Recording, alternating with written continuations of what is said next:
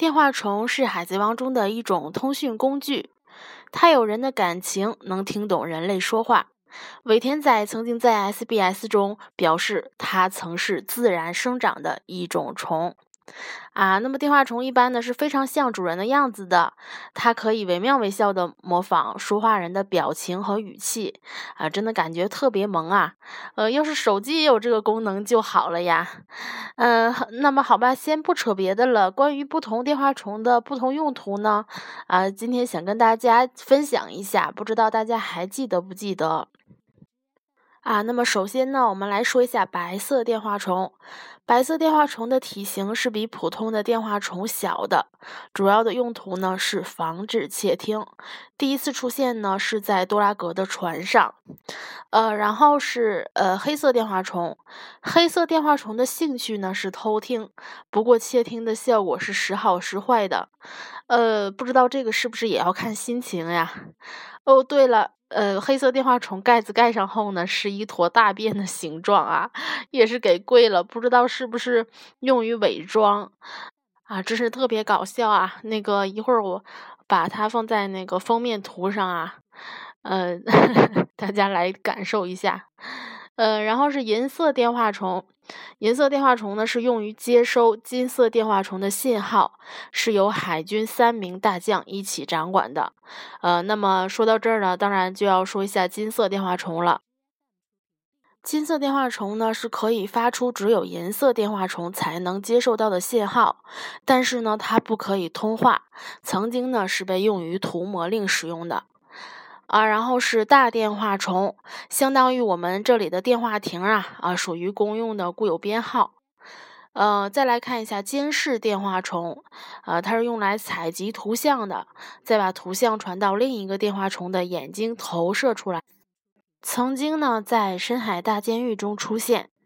呃，然后幼儿电话虫是电话虫的幼年版，可以随身携带，缺点呢就是信号弱啦。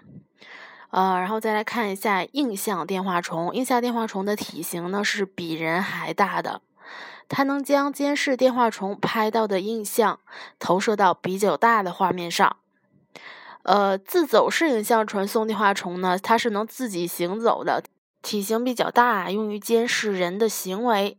然后是相机电话虫啊，克拉尔曾经用它拍下伪装成海贼船的贸易船啊，就在最近的动画中，相信大家已经看到了。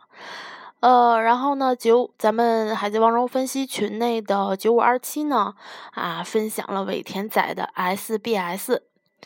呃，首先呢，就是有人问，电话虫系列是生物吗？还是机械呢？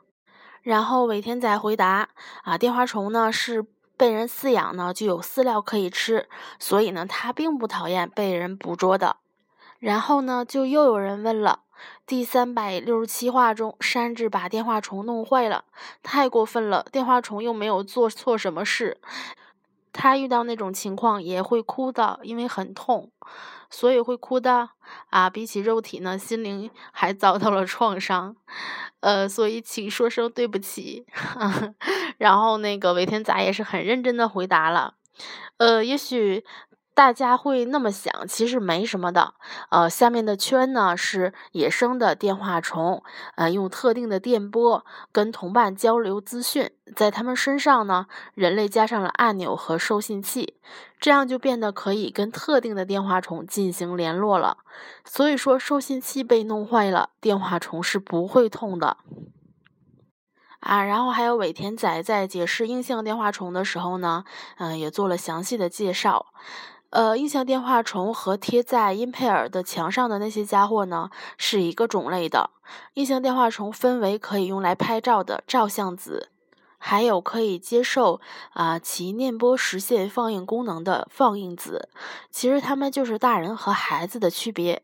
照相子可以存储照片和影像，放映子则是拥有接受信号并将其转换成影像的能力。